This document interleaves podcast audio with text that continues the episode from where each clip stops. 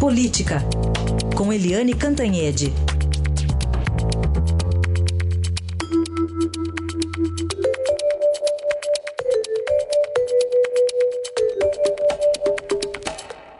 Eliane, bom dia.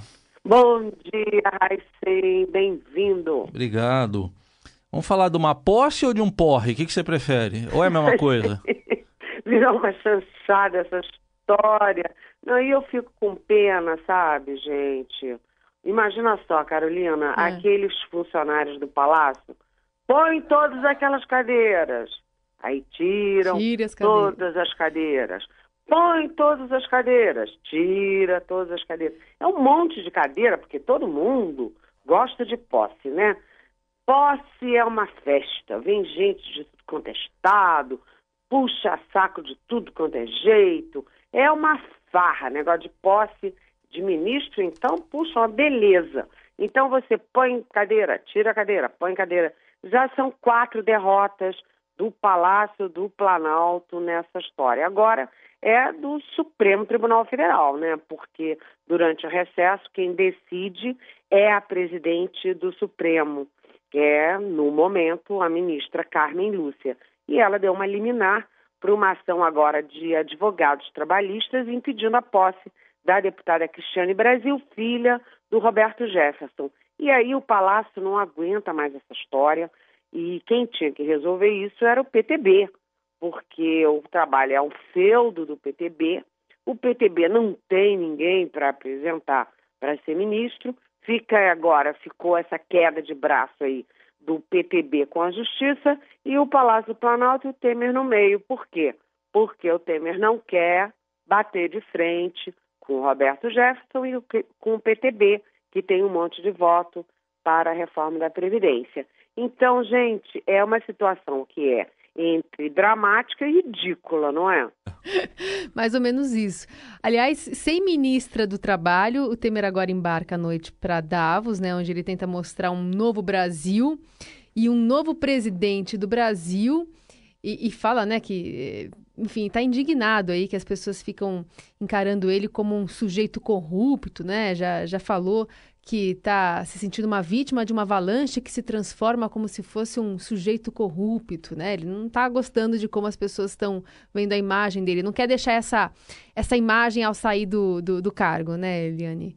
Pois é, o Temer imaginava, né, o presidente Michel Temer imaginava entrar 2018 com o pé direito, com tudo, sabe, voltando a funcionar, e ele começou a retomar os vários contatos que ele tinha antes da gravação do Joesley Batista, da JBS, e antes, portanto, das denúncias da Procuradoria-Geral da República. Eu, pelo menos, né, foi a primeira uh, entrevista que o Temer deu depois uh, dele decidir que ia retomar os contatos, por exemplo, com a mídia. Ele também voltou a falar na semana passada com a presidente do Supremo, a Carmen Lúcia. Ele tinha um bom contato com a Carmen Lúcia, os dois se falavam sempre institucionalmente. E aí, como ele virou é alvo da denúncia e poderia ser julgado no Supremo, a Carmen Lúcia recuou e o próprio Temer recuou. Então eles passaram um tempão distantes, mas semana passada eles voltaram a conversar, né? E ele pretendia fazer inclusive uma reunião é, dos presidentes de poderes, a Carmen Lúcia, o Eunício Oliveira, presidente do Senado, e o Rodrigo Maia, presidente da Câmara, institucionalmente mostrando as dificuldades para bancar essa, essa, esse gasto com a Previdência no setor público, ou seja, nos três poderes, né? Executivo, Legislativo e Judiciário. Então ele estava animado com isso e ele vai para Davos é, com a expectativa de mostrar para os grandes investidores, né, nesse fórum econômico, maior fórum econômico mundial, é, e também reverberar aqui, porque tudo que ele falar em Davos vai sair na televisão, no rádio e nos jornais aqui no Brasil. Então ele pensou em fazer um grande momento em Davos. Mas o que, que vai acontecer? Ele vai chegar lá, vai falar que a inflação está bem pequenininha, que os juros são historicamente baixos, que os empregos estão indo devagarzinho, mas estão indo, é, enfim, que os indicadores todos é, é, econômicos estão bem, né? Inclusive a questão da balança comercial, que é recorde, tudo isso está indo muito bem. Só tem uma coisa: o Brasil continua com um nó que foi deixado pelos governos do PT, né, principalmente pela presidente Dilma Rousseff, né, e que o Temer não está dando conta de, uh, de baixar, baixar o rombo uh, fiscal. Então ele vai chegar lá para falar de todos os indicadores positivos, mas todo mundo vai perguntar mesmo é da reforma da Previdência. Isso é uma aposta que a gente pode fazer. Bom, e o, o legal para ele é que ele vai ficar longe também de Porto Alegre, né, Eliane? Essa semana. Pois é, né? Você vê que vai ser no mesmo dia, no dia 24, eis que no dia 24, que eu acho que é quarta-feira, né? Isso. O julgamento do Lula em Porto Alegre e o Temer a milhares de quilômetros de distância, lá na neve de Davos, vendendo a imagem do Brasil. Ele bem longe, porque no Brasil a expectativa é eu acho que essas coisas estão superestimadas, que não vai ser bem assim.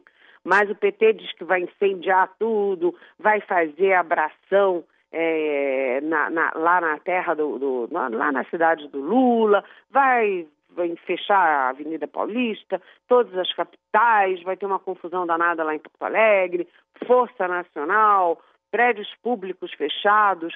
Eu não sei se vai ser esse tamanho, não. Claro que vai ter manifestação, a favor do Lula, que foi o presidente mais popular do país, e tem muita gente que acredita nele, diga ele o que quiser. Né? Até que o Sérgio Cabral é bonzinho e nunca roubou nada, tem um monte de gente que acredita nisso. Então, é, evidentemente, vai ter manifestação. É, e também tem gente que é contra o Lula, que também tenta aí fazer manifestação daqui e dali, esses menos ainda, né? Mas já puseram os pichulecos à disposição.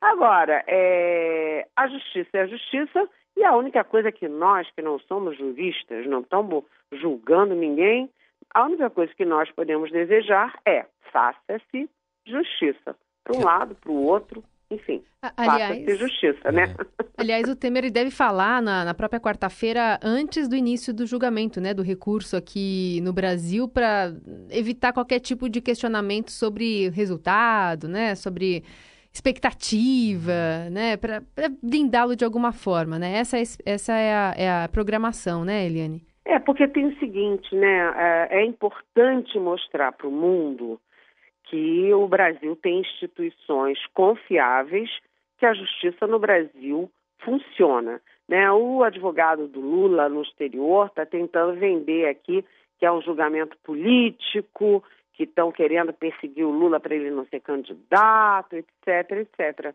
Mas a gente sabe que a justiça brasileira, é, apesar dessas, é, desses embates dentro do Supremo, ou talvez exatamente por causa dos embates no Supremo, é uma justiça forte. As pessoas têm opinião, as pessoas é, é, é têm opinião e têm a lei. Porque você sabe que a lei não é uma coisa objetiva.